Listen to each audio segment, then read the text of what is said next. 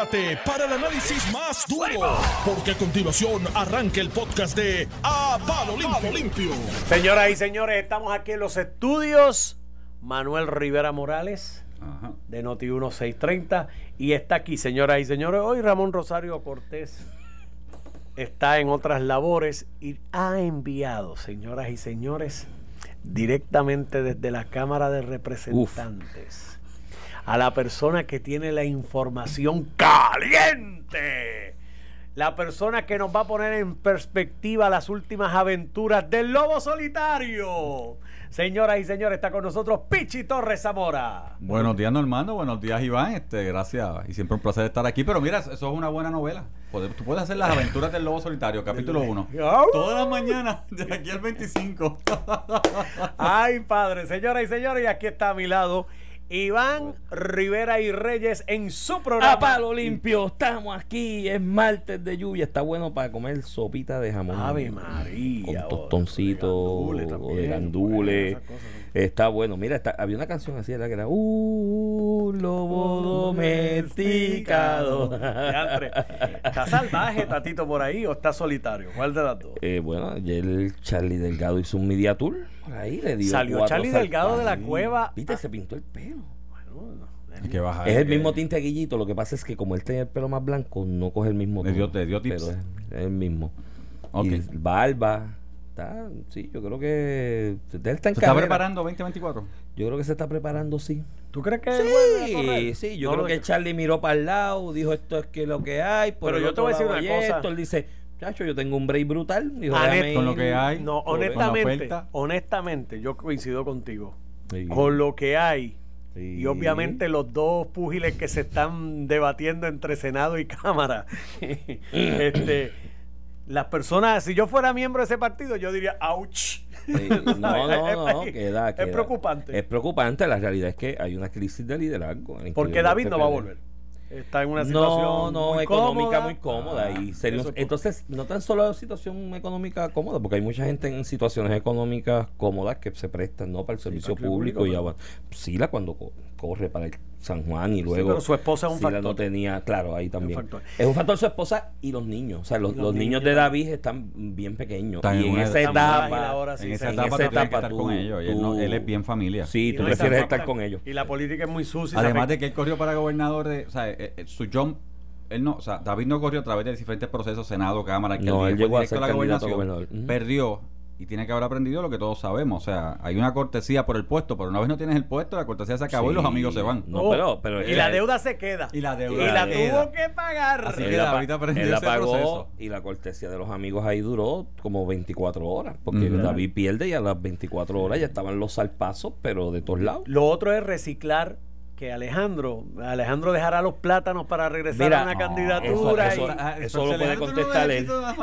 él está feliz. es más fácil tirar piedra que recibirla. Alejandro. Siempre. Siempre. Mira, fácil. Alejandro está bien tranquilo. Mira, mira ver que la decoloración del pelo natural, o sea, las canas, ya se la aguantó. Se la aguantó, sí. Eh, iba a un proceso bien acelerado. No, y está feliz con la agricultura y sus proyectos. Y de verdad, la, agricultura, el campo pues, es una cosa bonita. Hemos hecho aquí una radiografía. ¿Qué, qué le queda? Entonces, Batia yo no creo que vuelva después de... No, no, no. Bueno. de la mesa Jesús Manuel.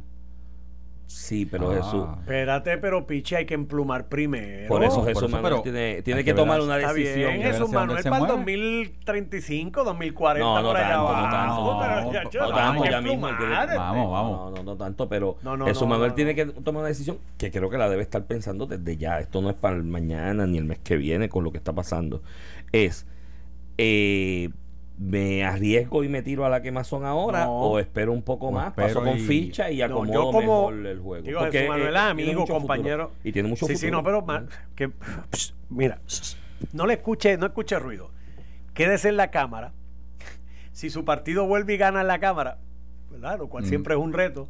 Que aspira a presidencia de la Cámara, que aspire y que demuestre el liderato allí después. Todo el mundo está esperando la, la, reestructuración de los distritos ahora. Acuérdate que con el censo cambiamos.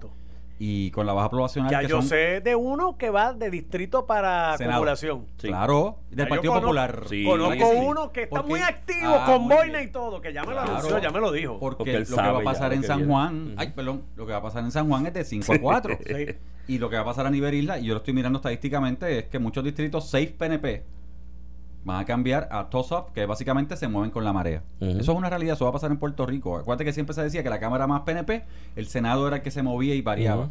Eso va a cambiar. Y en la montaña era, el PNP, la fortaleza fue en la montaña. Ah, no, el espinazo. El espinazo y la montaña sufrió en población bien fuerte. Sufrió mucho porque cuando después de Rosselló padre y la tarjeta de salud, la realidad es que eh, la montaña, el PNP se fortaleció mucho en, la, base de la montaña. De hecho, aquella primaria de, de Ricky Rosselló y Pierluisi en el 2016, sí. yo todo el tiempo he sostenido que esto lo decidió los dos pueblos de la montaña, Corozal, Barranquita, Orocovi, que allá abajo lo, que bajó, Guayama, ¿no? Estamos claros. Allá abajo lo, allá arriba lo que bajó en esa primaria a favor de, yo te lo puedo Ricardo La primaria de Pedro, este 2016, Ricardo fue, lo decidió exactamente. Los escucho. Fue la montaña. Nos vemos, cuídate mucho, no, date una sopita. Fue, la montaña y fue el distrito de Guayama, que Ricardo lo ganó, pero por una pela. Sí, sí. O sea, y te lo puedo demostrar. O sea, un distrito que era muy popular, porque ese distrito era muy, muy popular. o sea, yo no recuerdo un candidato a senador del Partido Popular que perdiera. y Manolo hicieron un trabajo en la montaña increíble. Eran unos pueblos, mira, Naranjito, Comerío, Barranquita. Bueno, allá se fundó el PPD prácticamente. Muñoz era de allá. Eran pueblos.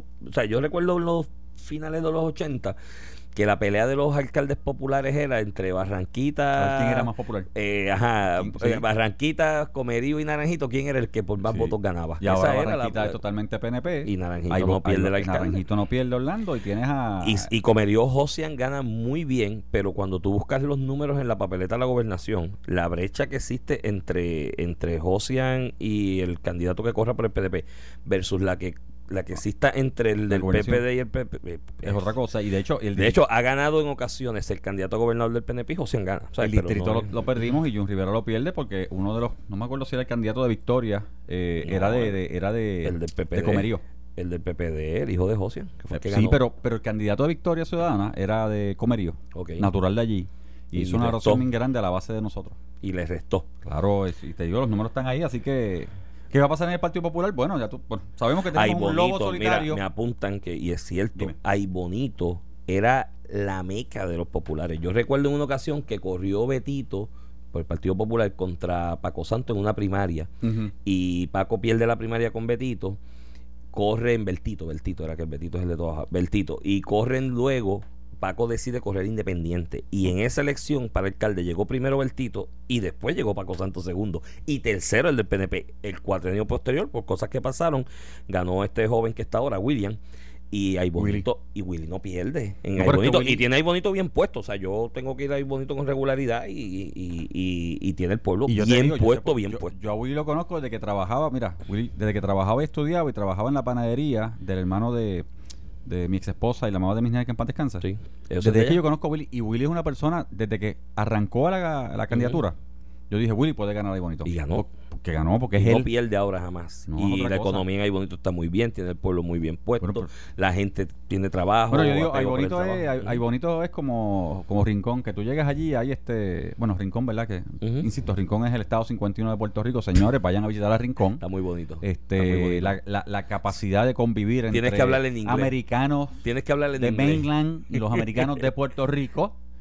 Ya, Rincón es otra cosa. Podemos tocar un tema completo de Rincón y el Estado 51 de Puerto Rico. Estuve allá con mi compañera a finales de, de abril. Eh, ah, pues me validas lo que dije, No, pero es que es así. Es así. y es bonito. Fui en algún, momento, fui en algún momento al, al, faro, ¿no? Eh, por la tarde, ver el atardecer en el faro allí en Rincón. Eso es una, una espectacular, es una postal y le y comentaba mi, mi compañero y yo que, que, era espectacular ver cómo podemos convivir allí todos juntos. Estado 51, ¿no? Sin estadounidenses que están allí residiendo, que no es que están de visita, residentes porque andan con sus nenes y sus nenes en la bicicleta, en el triciclo, por allí compartiendo.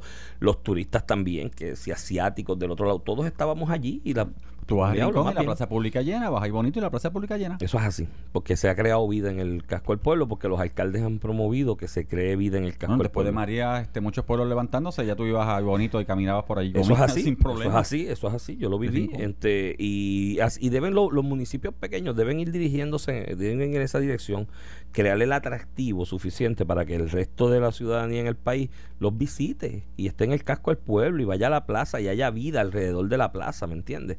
Y, esa persona que llega gasta dinero ahí, invierte en esa economía y la promueve. Tienen que ir en esa dirección y tienen un buen momentum porque ya esta cuestión de con lo que pasó con la pandemia, las compras por internet, por redes y demás, ya los shopping centers van destinados a hacer otra cosa. Los shopping centers van a ser centros de entretenimiento con una machina, un carrito, un, caballito para los nenes, restaurantes, aire acondicionado. porque no va a volver a hacer lo mismo y es una gran oportunidad para que los cascos urbanos se revitalicen en los centros de la plaza. Ya hay uno así. y Río Piedras, yo tengo las esperanzas cifradas en que Miguel Romero, que levanta otra vez lo que era el Río Piedras tradicional. Sí, y esto antes de, de, las elecciones, yo lo había conversado con él y tuve el honor de que él me, me invitara a conversar con él en alguna ocasión y me habló de unas ideas que tiene para ese casco urbano de Río Piedras que mi hermano da, da grima ir allí. ¿sabes? Ahora mismo tú llegas en el tren, porque tienes la ventaja que tú llegas en el tren urbano al casco de Río Piedras. Y te bajas y caminas por allí. Y te bajas y caminas por allí.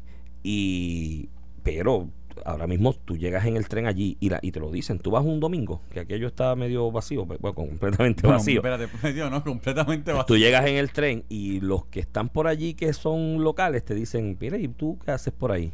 Te reconocen rápido. Y tú dices, sí, no, no, es que vengo aquí a, comprar ten cuidado por ahí, porque está la cosa mala y te pueden asaltar, te pueden... Y así ese nivel. y Río Piedra, yo recuerdo cuando yo era niño, la vieja mía tuvo un episodio de cáncer en los 80 y los tratamientos eran aquí en centro médico, en el universitario. No tenía cuidado para mí y venía acá a tomar su tratamiento en Pisicorre Veníamos desde. Había que coger una de. Señor, el, que, eh, el milenio que no sabe, Pisicorre es la guagua de. la guaguita pública esta, la, la 350. Que llevaba por 25 chavos o menos. Pues esa no la. Mi vieja tomaba una del barrio El Verde, Aguabuena. Porque había una que llegaba 25 hasta Chavos. 25 chavos. Una hasta Caguas, de Aguabuena a Cagua, que era 25 chavos más. De Caguas a Río Piedra, un poquito más, medio peso. Llegábamos al terminal de carros públicos en Río Piedra y ahí había una ruta que era centro médico. Entonces, ya de regreso, ya tomaba su terapia. Bueno, me acuerdo, quimioterapia salía de allí, era una fajona, andando conmigo al lado con la, la, vuelta de regreso. Y regresaba con todos los síntomas y todo. Y sí, pero una cosa brutal. Y el shopping center, esto yo lo recuerdo de niño, 4, 5, 6 años. El, shopping center nuestro era Río Piedra. Era una vida de mercado y una cosa. Mis libretas eran de allí, que si el fojo de la libreta, que si los lápices, que si los tenis. Porque era una vida comercial y ahora tú vas y es otra cosa. Papi se crió, el viejo mío se crió en Río Piedra, calle Roble. en el Toda la vida. Papi, yo siempre lo digo, la historia de papi era que era huérfano, se crió en las calles de Río Piedra, cuando el hipódromo era Quintana, que era allí en Río Piedra. Por eso le, encantaba este, las carreras de caballo.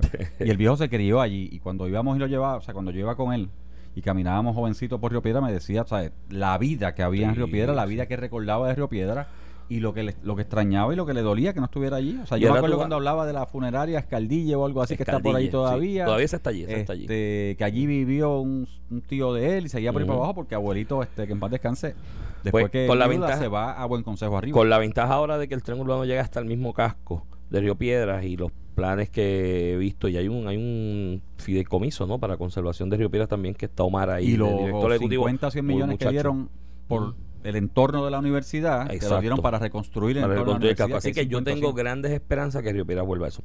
Pero para entrar en materia, Pichi, vamos, a hablar de la Cámara de Representantes. Ayer, ¿El lobo solitario? Ayer Charlie Delgado Altieri salió de Media Tour. Eh, yo creo que él está olfateando. Eh, que hay una escasez de liderazgo, hay un vacío, y él dice, pero ven acá, si ya yo gané una primaria aquí por 70%, ¿qué, ¿qué impide que yo vuelva a correr? en una primaria o lo que sea y plante bandera, que esa es la impresión que yo tengo. no es que haya hablado con él ni nadie me lo haya dicho tampoco que esa es su intención, pero puede haber algo de eso, esté tanteando terreno y dentro de esa realidad le ha zumbado el salpazo a la vida, Tatito. Pero el salpazo a la vida, que te digan que el problema que tú tienes es de estilo del carácter tuyo, de cómo haces las cosas, de que eres un lobo solitario, de que no representas la institución, eh, esos son palabras mayores. que no hay carácter. Que no hay carácter. Que no hay carácter. Esos son, esos son palabras fuertes, empezando un cuadrenio contra alguien que en este momento, y esto yo lo he hablado aquí con Ramón en muchas ocasiones, si tú vas a la base, hasta antes de esta salida de, Charlie, hay que ver las reacciones en la base del PPD después de esta salida de Charlie. Pero si tú ibas a la base entre José Luis Dalmau y Tatito, que son las dos figuras cimeras ahora mismo del PPD, en la realidad de que uno preside el Senado y otro la Cámara, y con el poder que eso te da, ¿no? Y el poder de puja que eso te da. Si tú comparas entre los dos, yo creo que la mayoría de gente en la base identifica a Tatito como el líder, porque es el que se ha parado de frente. Es, es el que más ha hablado. Es el más que ha hablado y el más que ha incomodado al PNP, por decirlo de alguna manera. Él es el que le ha puesto la piedrita en el zapato a Pierluisi ahí a cada rato. Bueno, al nivel que le dijo, ah, no, dictador no hay, no hay, le dijo dictador, le dijo 20 cosas, le dijo no hay eh, enmienda al código electoral, se fueron a pique el contralor y el, y el secretario de Estado. Eso es palabras mayúsculas. Y yo creo que mucha gente en el PPD, por algo que yo he analizado aquí en muchas ocasiones, de que el discurso partidista en Puerto Rico se divide en dos, los años previos a la primaria y los años posteriores a la primaria. Él está jugando el juego de los años previos a la primaria y me da la impresión, puedo estar equivocado, que la base del PPD dice, ese es el gallo, de verdad, ese es el que es bravo. Pero ahí salió Charlie, que tiene su gente. Mira, mi lectura, primero que nada, mi lectura, y te la dije fuera récord, la digo ahora para récord. Mi lectura de Charlie es un déjà vu. ¿Déjà vu? Perdóname, pero es un déjà vu. A seis meses es un déjà vu. Y digo déjà vu, señores, porque el que recordará la primaria, la candidatura de mi amigo, el ingeniero Carlos Ignacio Pesquera, Carlos Ignacio Pesquera aspiró en el 2020, tal cual es, tal cual tú lo conocías. No hizo unos cambios significativos, y esto lo digo inside, pero no hizo unos cambios significativos en su imagen, en su apariencia, etcétera. Pero entonces cuando aspiró en el 2024 contra Pedro Rosselló, pues se tiñó el pelo, hizo unos cambios significativos, camino. Tú lo recordarás porque tú te acuerdas de eso. Entonces de repente Charlie no hizo cambios significativos en su imagen y su, ¿verdad? En su imagen y su eh, proyección, por decirlo así, personal, camino a esta elección general. Pero Sin embargo, ahora aparece con el pelo teñido, los tips, esto más juvenil, de Yabú.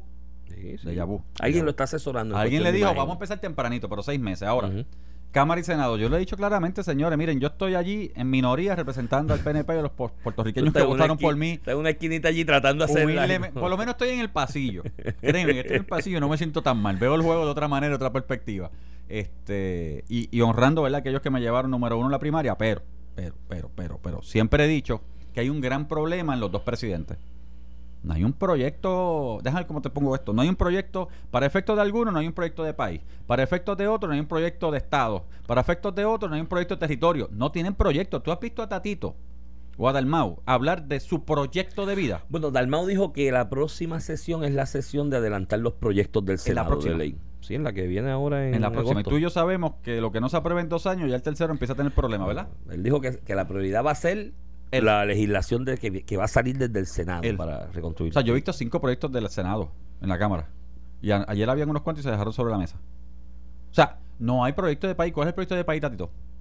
Que no sea poner la mano, poner la piedra y sacar este y sacar el dedo, perdón, y sacar la mano. Bueno, la reforma electoral ¿Qué reforma electoral? Si dijeron, si, si, si mi compañero vicepresidente Connie Varela dijo que tenía unos cambios, lo negoció, el token era Larry, Larry Seyhammer, entregaron al aire y lo colgaron, se, se tumbó el token, señores. El token es la ficha de tranque era la, confirmación de Larry. Y la Entonces, este fin de semana, pero este fin de semana vamos a hacer una resolución conjunta para hacer un proyecto de país del código electoral.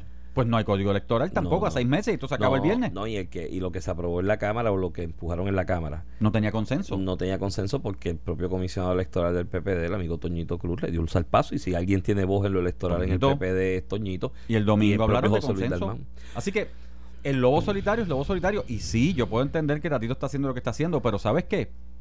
Yo no sé, pero mi feeling, yo me vuelo. O sea, lo que estoy viendo afuera es que la gente, el pueblo, el pueblo está buscando un consenso. Pasa, pusieron, están viendo a cinco partidos, se dieron la oportunidad de poner cinco partidos, están viendo cómo operan esos cinco partidos, están viendo burradas de ciertas personas en los otros partidos minoritarios. Y lo digo claro, porque hay gente que se abochorna por lo que votaron. Es florido, es florido. Es florido. Y no está sacando nada. O sea, Tatito es hora de que si él quiere ser líder, pues tú te pones a los tiempos, tú te pones presidencial, lo que eres, un presidente de cuerpo. Ok, señor gobernador, ¿qué es lo que queremos? Queremos firmar un presupuesto sea el que sea, mira, con el tope que sea, pero un presupuesto que salga de Cámara y Senado avalado con la firma de usted para que la Junta no lo pueda rechazar. ¿Cierto o falso? Porque sería el primer presupuesto de cuatro y salimos de la Junta. Porque si no, chacho, Natalie está gozando que nos tiene peleando. Porque mientras, eh, mientras peleemos acá, Natalie se sienta. de ella. Mira si es tan Hiller Packard, Natalie Yaresco. Y me perdona. Fuerte. Fuerte. Hiller Packard, yo no dije nada malo. Fuerte. ahorita tenemos que hablar de eso y de Pero mira a ver si es tan mala que se va allá a decirle no, no, no le den los chavos de Medicaid. No le den la paridad. O sea, Tatito no está jugando el juego para Puerto Rico, estará jugando su juego personal. Pero no está jugando el juego de Puerto Rico. Y yo personalmente creo, lo que el pueblo está buscando es quién juega para mí. Cuando digo para mí es quién juega para el pueblo puertorriqueño. ¿Quién, que, deja lado, que deja al lado sus aspiraciones, personales, y pone al frente al pueblo puertorriqueño. Eso es lo que le quiso decir anoche Charlie a Tatito. O sea, no seas lobo solitario porque el pueblo está viendo otra cosa.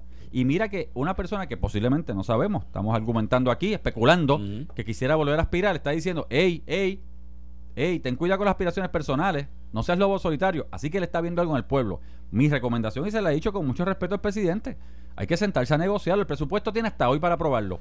Si no lo aprobamos, ¿sabes qué? Natalie sigue ganando.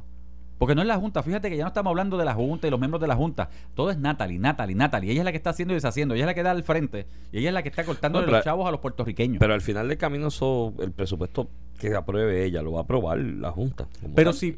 Ok, pero en el supuesto de que Cámara y Senado aprobaran un presupuesto con el tope de 10 millones 130 mil le, pone la, le pone la ecuación más y el gobernador difícil a la Junta. dice, ¿sabes qué? No me dieron aquellos chavitos ni aquello que yo pedí, pero por el bien de Puerto Rico te lo voy a firmar. ¿Qué hace Natalia? Sí, sí, tiene un problema porque tiene que entonces irse en contra de un consenso de los dos partidos principales. Cuando promesa lo que pide es eso mismo, promesa lo que está buscando es consenso, vamos a trabajar. No, y los presupuestos balanceados, y si el presupuesto está balanceado, de ahí ella, como técnica ejecutiva de la Junta, recomendarle a los miembros de la Junta que aprueben otro presupuesto que no sea ese, es difícil porque ciertamente los miembros de la Junta se van a cuidar de, guardar su capital político para invertirlo en momentos en que sea verdaderamente necesario tirar la raya y mientras peleemos es fácil decir Natalie es que ellos no se ponen de acuerdo allá abajo yo tengo que ponerlos de acuerdo pero mientras se pongan de acuerdo el que mira de arriba ¿qué le va a decir Natalie? pero es que ellos se pusieron de acuerdo ¿qué te pasó a ti? sí sí y los ah, miembros y los miembros con alguien. y los miembros de la junta entre los que hay puertorriqueños van a decir espérate yo no me voy a quemar en esto porque si hay consenso allá y yo me voy a encontrar ese consenso ciertamente gasto capital político Cámara se lo dio, voy a necesitar en algún Senado momento. se dio. Mm. Y, y, de hecho, y, Iván. Pero tú crees, tú que estás allí dentro, ¿tú crees que hay el ánimo en la delegación del Partido Popular Democrático que ya había votado por una versión, por su versión del de presupuesto?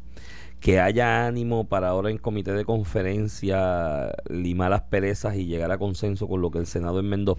Porque las primeras expresiones de Tatito fue que la, raya está tirada, le tumbó la pajita del hombro y le dijo, bueno, le dijo a José Luis Dalmau, tú estás aprobando, eh, ¿cómo fue que dijo? El abogado tuyo es Tomás Rivera Chat, que decirle eso a un popular. Uy. Mi hermano, ¿sabes? Eso es. No, no, no, eso es como pegarle a, Jesús en el medio de la plaza el, Viernes Santo. Le está diciendo Popet. Por eso, le está diciendo Popet. Y eso fue fuerte. Y entonces tú crees que ahora, digo, yo tengo mucha esperanza en la madurez y la afabilidad ¿no? y, verticalidad de dos personas en esto.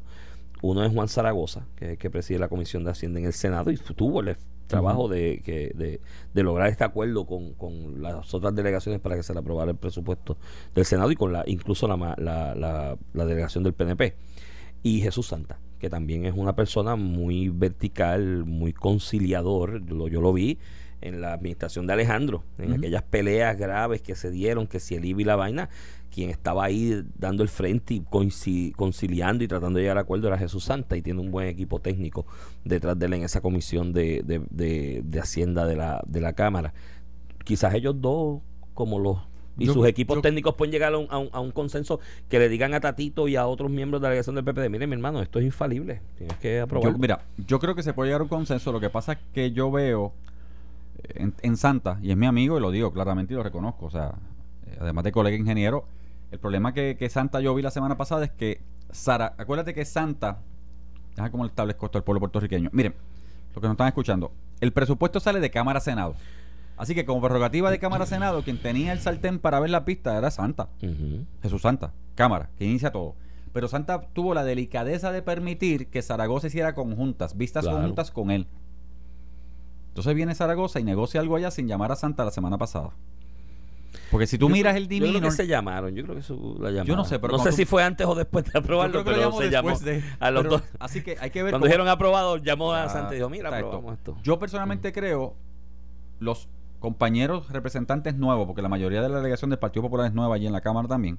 Yo creo que se están dando cuenta del predicamento. O sea, acuérdate que la Junta, yo siempre lo he dicho, señores, e independientemente usted esté a favor, en contra de la Cámara y el Senado, de nosotros, o me quiera o no me quiera mucho, o me odie, o odie a algunos allí, la realidad es que la visión de la Junta desde el principio ha sido recortar, recortar, recortar, recortar a Cámara y Senado porque la visión es una Cámara y Senado sin dinero, es una Cámara que no tiene poder para luchar contra ellos. Bueno, tal vez es que ella aprecia que es muy cara comparada con otras legislaturas en la jurisdicción de Estados Unidos. Bueno, Pichi, hay algo de eso también, no me mira así. Por favor. La legislatura de Puerto Rico comparada con otras legislaturas de estados que quizás tienen más presupuesto. tiene 435 representantes, eh, casi uno por barrio. Por eso, pero tienes otros como por ejemplo, tienes otros en, por ejemplo, Arizona que tienen menos costo legislativo claro, otro dimino y te trabajan tres meses y después vámonos para casa. Exacto, a lo mejor. Y otra forma de hacerlo. Aquí decidimos que era legislador a tiempo completo.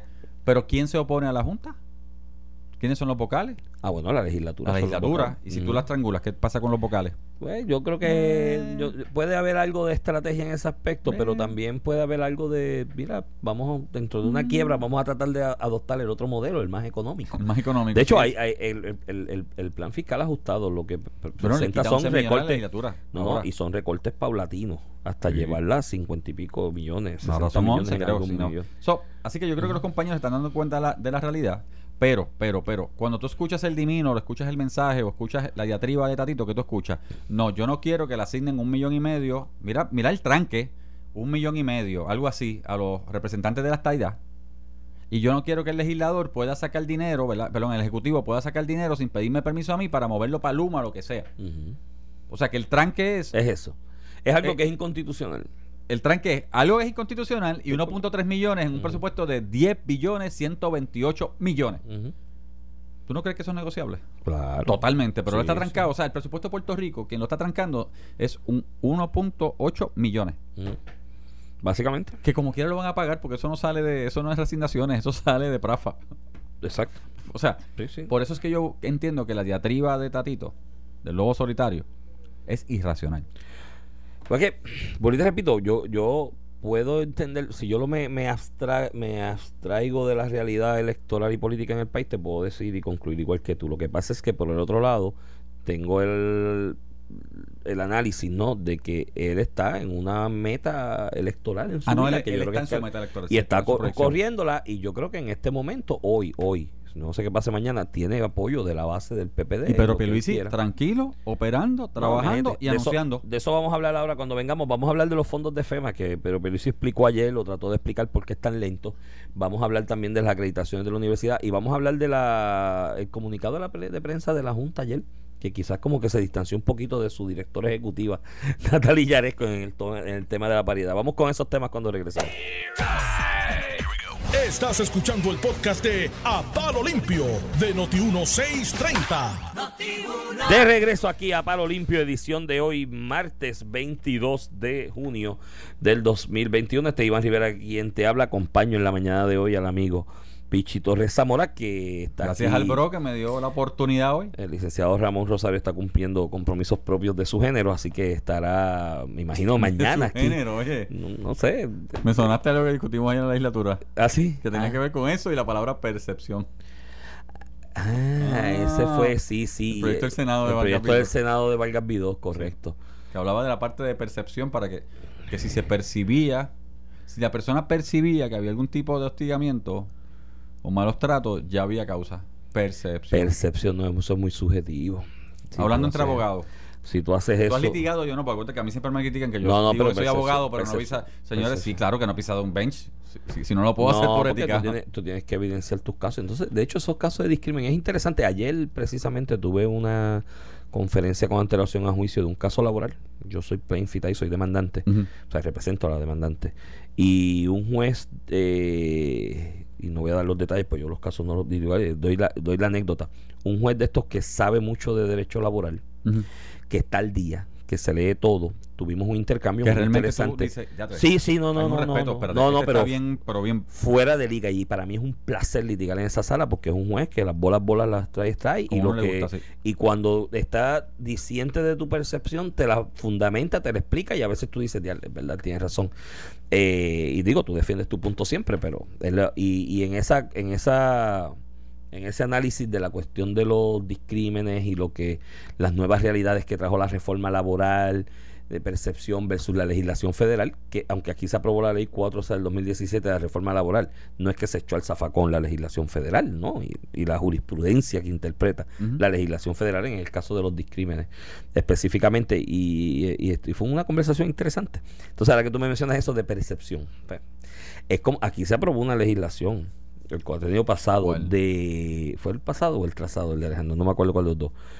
No fue el pasado, yo creo, de, de una ley contra el acoso laboral. Mm, yo creo que ah, eso se aprobó ahora a finales cuando, cuando Wanda, o fue cuando Alejandro que Charlie, bueno, Bol Online se aprobó aquí una ley contra el acoso laboral, lo que llaman el móvil, ¿no? Y el lenguaje de la letra de la ley, mi hermano, todo es acoso laboral. Tú llegas, entras, te miro mal y, es acoso. Eh, crea, crea unos problemas, crea unos problemas. un comentario contra la luna y es acoso. Aquí se, aquí se, aquí se sobrelegisla mucho. A veces en el afán de tratar de atender cualquier hecho que alguien le lleva al legislador, a veces se legisla demasiado y complica las cosas. Pero mira, vamos a hablar de, de, la, de, la, de la conferencia de prensa ayer del gobernador Pedro Pierluisi. Creo que tenía que hacerla. Hay una percepción de que el dinero aquí aprobado por FEMA, que se habla de 50 billones, 60 billones de dólares, eh, no está corriendo como debería correr, no está fluyendo. Todo el mundo tiene proyectos, necesidades en mente de reconstruir las cosas que el huracán María destruyó, especialmente en municipios y demás y en otras áreas.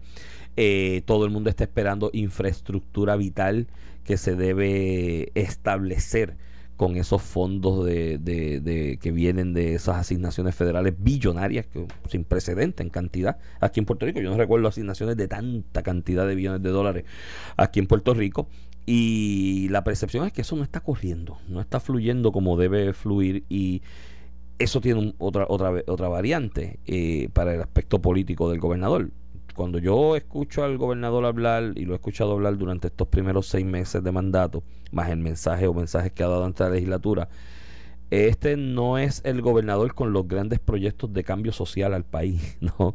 Es el gobernador que está apostando a que hay 60 billones de pesos ahí y que yo los voy a distribuir y que con ese dinero voy a mover la economía y voy a establecer una infraestructura de mayor resiliencia en muchas áreas vitales para el país.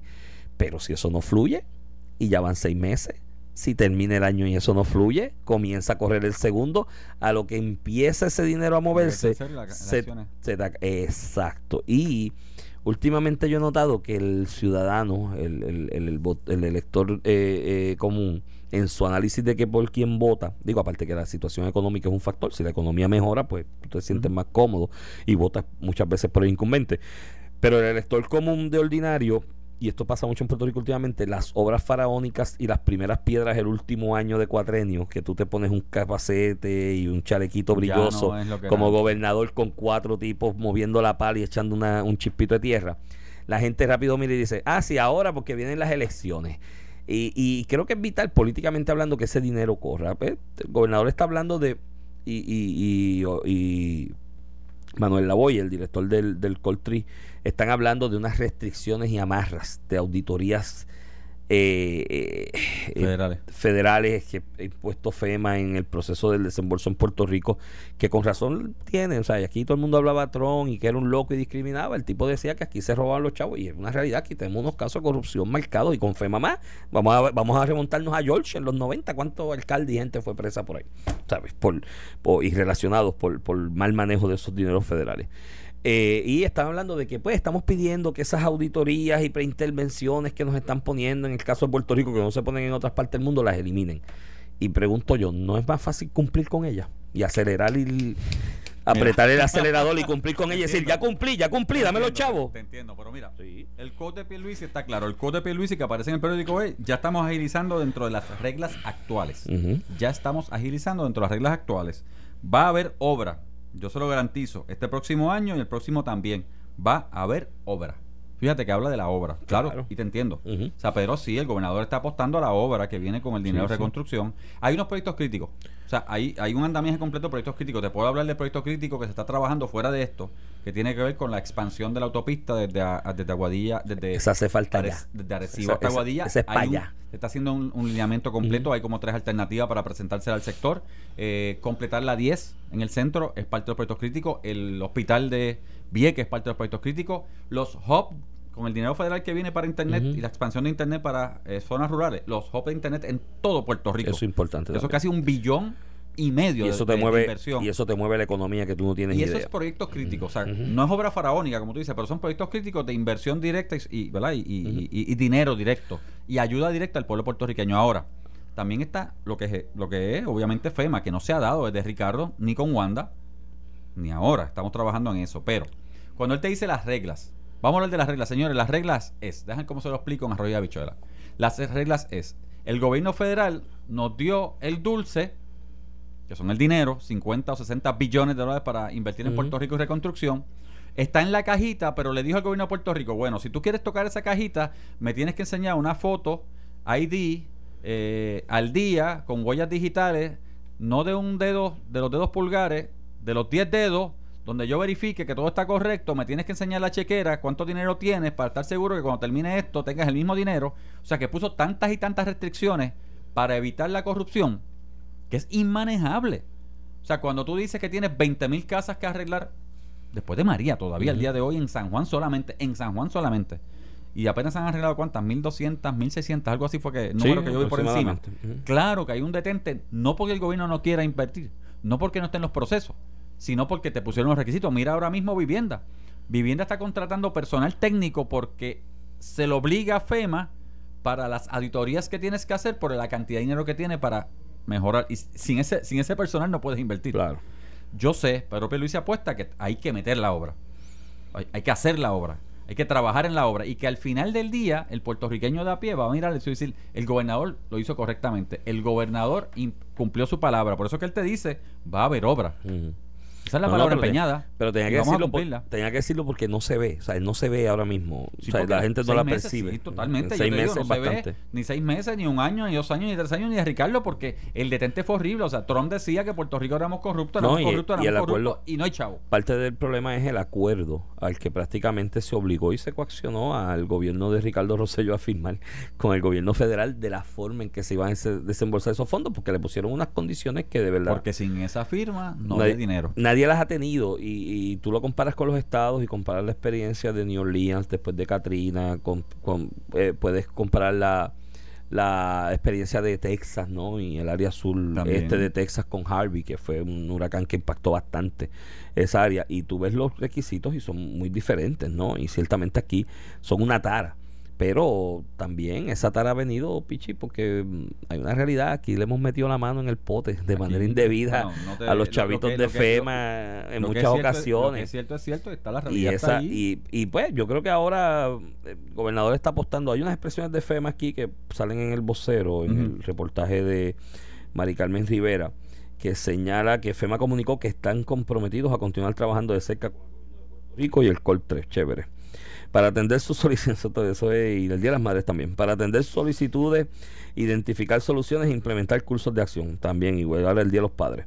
Como todas las decisiones de gran envergadura, la petición de cancelar, la petición de cancelar el acuerdo de 2019 está bajo análisis profundo que tome en cuenta la gran responsabilidad de la agencia respecto a esta recuperación histórica ahí no veo ah, mucho ánimo de sí, sí, ahí. Ahora digo, la percepción mía de eso es. eso es, tú sabes, este. Ay, creo que hay que empezar a ponerle más presión a FEMA. Creo que no debería quedarse el gobernador solo en esa, en esa, en esa gesta. Tiene que la sociedad civil en Puerto Rico, los distintos grupos de interés, los alcaldes, comenzar a, entrar en la discusión pública y en la opinión pública a nivel de Puerto Rico, a nivel de Estados Unidos, para ponerle presión a FEMA.